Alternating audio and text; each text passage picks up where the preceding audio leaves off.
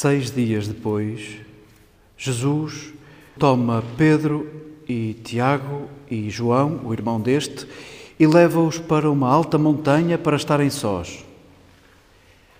E transfigurou-se diante deles, e brilhou o rosto dele como o sol, e as suas roupas tornaram-se brancas como a luz.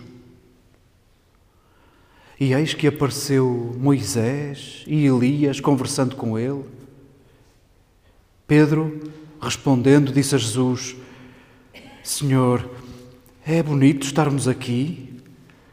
Se queres, farei aqui três tendas: uma para ti, uma para Moisés, uma para Elias. Ainda ele falava quando eis que uma nuvem luminosa os ensombrou, e eis que uma voz veio da nuvem dizendo: Este é o meu filho amado, no qual tenho todo o meu prazer. Escutai-o. Ouvindo isto, os discípulos caíram com as suas caras no chão e apavoraram-se muito. E Jesus aproximou-se e, tocando-lhes, disse: Levantai-vos e não tenhais medo. Levantando eles os seus olhos, não viram mais ninguém a não ser apenas o próprio Jesus. E descendo eles da montanha, Jesus deu-lhes ordens, dizendo: Não conteis a ninguém o que vistes, até que o Filho da Humanidade ressuscite dos mortos.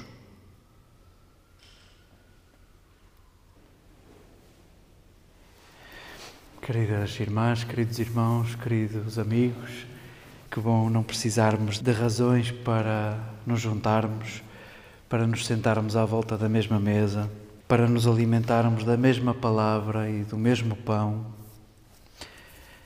E se não está escrito em lado nenhum, permiti que vos diga, e tudo isto não nos deixa na mesma. É o segredo do tempo de Quaresma é o que a Quaresma tem a dizer-nos. Gosto de desejar boa Páscoa durante a Quaresma, porque diz-nos a Quaresma a quantidade do tempo 40 dias, sem contarmos o domingo, porque o domingo é sempre dia de Páscoa. 40 dias, diz-nos a Quaresma, Páscoa diz-nos a qualidade do tempo, a possibilidade de não ficarmos na mesma. Esse Deus que passa esse Deus que te convida a um passo e se dás um passo, a viagem começa e já não estás no mesmo lugar e já não estás no mesmo sítio.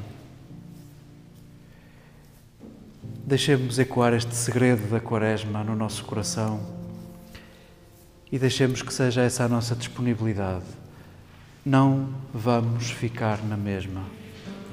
Não vamos ficar na mesma. Neste segundo domingo da Quaresma, todos os anos, é-nos servida esta página do Evangelho em várias versões. Neste ano, saboreamos a versão de Mateus sobre isso a que nós chamamos transfiguração. Não me perguntem quem é que se lembrou de traduzir metamorfose por transfiguração. Não me perguntem quem foi que teve essa ideia. Ficou completamente instituído este relato como o relato da transfiguração. Toda a gente diz transfiguração. Mas a verdade é que a palavra transfiguração, não sei, eu não sei da vossa vida, mas eu não uso esta palavra em mais lado nenhum. De repente, o que é que isto significa? Uh, Jesus, curioso, nós não conseguimos lidar com, com a sacralidade do tempo e dos lugares comuns e dos espaços comuns e uh, precisamos de coisas que, que, muito, que todas as religiões também precisam, de, de coisas separadas, espaços separados, de palavras separadas, de pessoas separadas. Jesus parece que insistiu e quis acabar com isso e não conseguiu. Não conseguiu, fica talvez como nossa inquietação e, quem sabe, como nosso propósito, dar forma ao gosto de Jesus, ao sonho de Jesus, àquilo que lhe dava prazer. Percebemos nos Evangelhos que ele tem um prazer imenso em estar à mesa, em estar em casa e tem, como dizem os nossos irmãos do Brasil, tem um grande desprazer em estar no templo e tem um grande desprazer em estar na sinagoga. E os evangelhos consagram-nos o desprazer de Jesus no templo e o desprazer de Jesus na sinagoga e o prazer imenso em estar à mesa e em estar em casa. Transfiguração faz parte desse lote de coisas separadas. Metamorfose, talvez a gente se entenda. Bem-vindos ao domingo da metamorfose, ao domingo em que nos é servido o texto da metamorfose. E deixemos que ecoe em nós o convite que vem desta página da metamorfose de Jesus. Se quiséssemos antecipar conclusões, o que é que esta página tem a dizer-nos e porque é que insistimos em lê-la no segundo domingo deste tempo, porque é que não prescindimos de retomar em agosto voltamos a esta página e volta e meia voltamos a esta página da metamorfose de Jesus para nos lembrarmos que, querida discípula, querido discípulo, querida leitora, querido leitor, não sabes tudo sobre Jesus, não sabes. Não sabes e não fiques triste. Não sabes, significa que ainda podes conhecer outra coisa, podes aprender alguma coisa, podes ir mais além, podes ampliar o teu horizonte. Não sabes tudo sobre Jesus. Encaixa Jesus numa forma, esta é a página da metamorfose, da outra forma de Jesus. Jesus é, estás a ver essa forma, é outra coisa.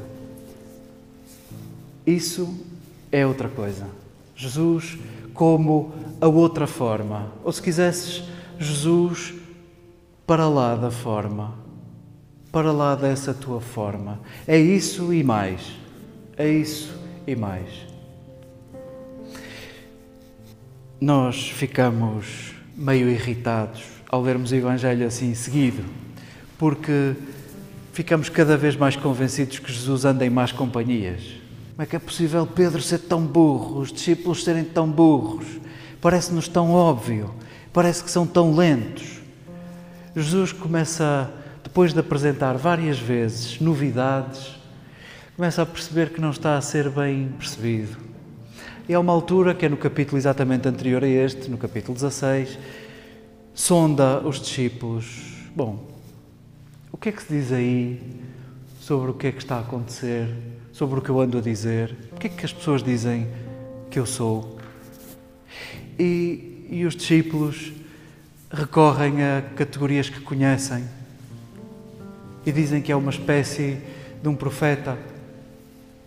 Pedro ousa dizer, também a partir do que conhece, havia a consciência no povo de que havia de chegar o Messias, que acabaria com problemas financeiros e económicos, que haveria de resolver problemas políticos e de autonomia e que havia de finalmente subjugar todas as nações à nação escolhida, à nação de Israel. Olha, tu és esse. E Jesus sente necessidade de dizer: bravo, tudo certo, mas é mais do que isso e é outra coisa. E, e não se prendam às formas, porque eu não vou resolver problemas políticos, eu não vou resolver problemas económicos e financeiros, eu não vou resolver problemas de soberania. Vamos subir a Jerusalém e lembrem-se o que aconteceu a todos os profetas em Jerusalém. Eu vou ser espancado isto vai acabar mal. Vocês querem vir mesmo? E os discípulos, não contentes de não perceber, fica registado no Evangelho que sempre que isto acontece, que sempre que Jesus diz eu vou ter o fim igual a todos os profetas, desengane-se quem pensa que Jesus era ingênuo, Jesus o que diz e o que faz são gestos de profeta e sabe o fim de todos os profetas. Não há um que sirva de exceção. Todos tiveram mortes violentíssimas. Sempre que Jesus fala disto, os discípulos fazem questão de perguntar quem será o maior, quem será o mais importante. E depois desta página da metamorfose de Jesus, ainda vamos ter a mãe de dois discípulos a interceder junto de Jesus para que eles fiquem, ministro dos nossos estrangeiros e ministro do interior, para que fiquem bem colocados. E nós irritamos-nos, não? Eu irrito-me. Caramba, eu acho que se estivesse lá não fazia esta triste figura.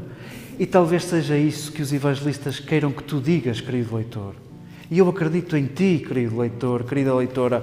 Eu sei que tu farias melhor e tens uma oportunidade para fazer melhor.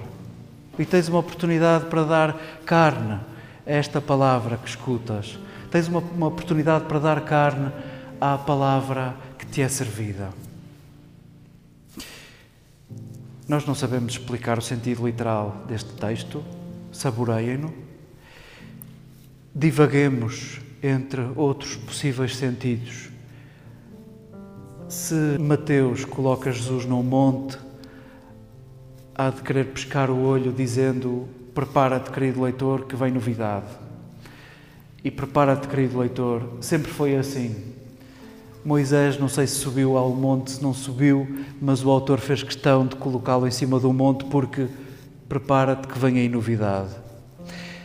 E sim, neste monte simbólico, Jesus sente necessidade de dizer aos seus íntimos novamente a sua novidade. E os discípulos veem Jesus e Moisés e Elias. E Pedro faz questão de dizer que vai arranjar uma tenda igualzinha para cada um. E é importante este detalhe. É interrompido com um divino pigarrear. Pedro, calou agora. Este é o meu filho. Não, não é igual a Moisés, não é igual a Elias. Não é. Não é, Pedro. Não é igual ao que tu julgas, que pensas, que sabes. Não é. Este é o meu filho, tenho nele o meu prazer. Escuta-o. Escuta-o. E se o texto da metamorfose de Jesus termina aqui, começa o texto da nossa metamorfose. Quem é que tu vês e quem é que tu escutas quando lês os Evangelhos e quando na tua consciência e no teu interior falas com Jesus? Quem é que tu vês e quem é que tu ouves? Nós vamos construindo imagens e isso é, é óbvio e é insuperável. Mas deixemos ao menos neste segundo domingo de Quaresma, ao menos quando somos confrontados com o texto da metamorfose de Jesus, ao menos neste domingo, cresça no nosso coração a disponibilidade a revermos a forma que damos a Jesus, a forma que damos à novidade de Jesus, a forma que damos ao sonho de Jesus, à vontade de Jesus. Pedro, em certa medida, morre neste relato. Mateus faz questão de dizer que eles caíram de cara no chão. E vamos precisar do detalhe do Jesus que se aproxima, que lhes toca, que lhes fala, que os ergue e que pede que não tenham medo. E isto é o que acontece no nosso medo de revermos a forma de Jesus. Se quiséssemos, a metamorfose de Jesus aconteceu depois deste relato, inicia-se a tua metamorfose, e se quiséssemos falar da metamorfose do corpo de Jesus Cristo, falávamos da metamorfose da Igreja. E depois da metamorfose de Jesus, inicia-se a metamorfose da Igreja. Inicia-se a tua metamorfose e a metamorfose da Igreja. O tempo em que revemos a forma que damos a Jesus e o tempo em que damos forma ao sonho de Jesus num caminho muito pessoal e muito solitário e num caminho comunitário, num caminho de assembleia, num caminho de igreja. E sim, muitos de nós têm muito medo em desprender-se da forma que deram a Jesus, em desprender-se de formas. E que bom sentirmos um Jesus que nos pede para não ter medo que se aproxima, que nos toca, que fala, que nos ergue e que pede para não termos medo. Queridas irmãs, queridos irmãos, este é o tempo da metamorfose da Igreja. E esta frase é dita desde o primeiro dia dos discípulos sem Jesus até o dia de hoje. Em cada hoje é o dia da metamorfose da Igreja. E em cada hoje, ao longo dos séculos, houve gente com uma vocação profética incrível para ler o tempo presente e para dar forma ao sonho de Jesus no tempo presente. De vez em quando, há irmãos nossos com mais medo do que profecia e, em vez de dar forma ao sonho de Jesus no tempo presente, imitam formas anteriores para os tempos novos e os problemas novos. E, e estamos mais ou menos assim. Estamos mais ou menos assim. Não conseguimos dizer a ninguém que a igreja é profética. Já não conseguimos, já não dá para disfarçar. Curioso, eu esperava que nos últimos censos não houvesse aquele número astronómico de católicos em Portugal e as pessoas insistem em dizer que são católicas. E curioso que todos os padres se queixam que as igrejas cada vez estão mais vazias. Então há uma conclusão muito límpida. Os católicos não gostam de ir à igreja. Continuam católicos e não gostam de se juntar na igreja. E não gostam de viver sob a autoridade daquele que devia ter o serviço da autoridade. Não gostam. Não gostam ou não sabem viver assim. Vivem de outra maneira. E, e o que é que vamos nós fazer? além de imitarmos soluções anteriores, de tempos anteriores que não são o nosso. O que é que vamos nós fazer? Que bom seria que abraçássemos o tempo da metamorfose, a metamorfose da Igreja. E precisamos da Igreja profética. E a Igreja é profética se reconhecer que precisa de abandonar formas, de procurar outras formas, de deixar que Jesus dê forma. Abracemos o tempo da metamorfose da Igreja. Eu sei que nós, esta semana, voltamos a levar o estalo na outra face. Esperávamos uma grande coisa e a montanha deu à luz uma coisa mais pequena do que a nossa expectativa. Esperávamos uma voz profética, esperávamos uma voz clara e ainda não foi desta, ainda, ainda não foi. É uma pena sabermos que há irmãos que desenterraram mortos na sua vida, que desenterraram feridas e não precisavam disso e foram de uma generosidade impagável terem sofrido novamente para nos lembrar de problemas que temos para resolver e ficam num estado como? Como é que ficam eles? Para que é que foram desenterrar? Para quê? Ficamos de repente sem chão. Esperávamos que fosse agora que fizéssemos curativos. E parece que ainda não arrancou. Parece que andamos a várias velocidades. Queridas irmãs, queridos irmãos, este é o tempo da metamorfose da Igreja, mas as desilusões não podem calar a tua metamorfose. As desilusões comunitárias não podem atrasar a tua metamorfose. Esta é a metamorfose pessoal também. E quando é que acontece a metamorfose pessoal? Quando acontece metanoia, que é a palavra primeira, inaugural da pregação de Jesus. Mudai de mentalidade metanoia, mudai de mentalidade. A metamorfose pessoal, a metamorfose de cada um, acontece com a mudança de mentalidade. Obviamente que isto não é um disjuntor que se liga ou que se desliga. Obviamente que isto não é um ato automático, não é um evento. É um processo. É gradual. Porventura é cansativo, precisa de tempo. Mas não pode a desilusão comunitária calar a metamorfose de cada um. Nós precisamos de comunitariamente distinguirmos-nos de outros grupos, de outras sociedades. E talvez a metamorfose da tradição católica do cristianismo seja passar do poder de domínio comum a tantos grupos, passar do poder de domínio ao poder de serviço. E se nos queixamos de governantes que estão perpetuamente no poder e reconhecemos que isso vicia o jogo, caramba, olhamos para nós. As pessoas morrem nos cargos. Caramba, porque é que pedimos para outros grupos aquilo que não somos capazes de fazer? A Igreja precisa de mudar, de transformar-se de uma metamorfose do poder de domínio ao poder de serviço. E isso não acontece abstratamente, precisa da tua consciência, da tua inteligência, da tua metamorfose, da tua metanoia. Queridas irmãs, queridos irmãos, sem medo, sem medo.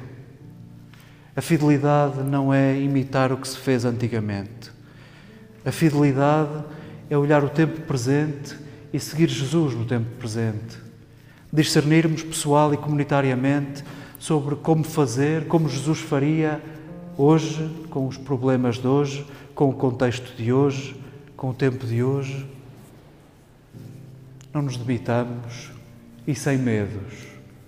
Ser fiel é isto de se dispor à metamorfose. Jesus aproximou-se dos que tinham medo, tocou-os, falou-lhes, ergueu-os e libertou-os do medo. Nós descemos da montanha e este é o tempo da metamorfose.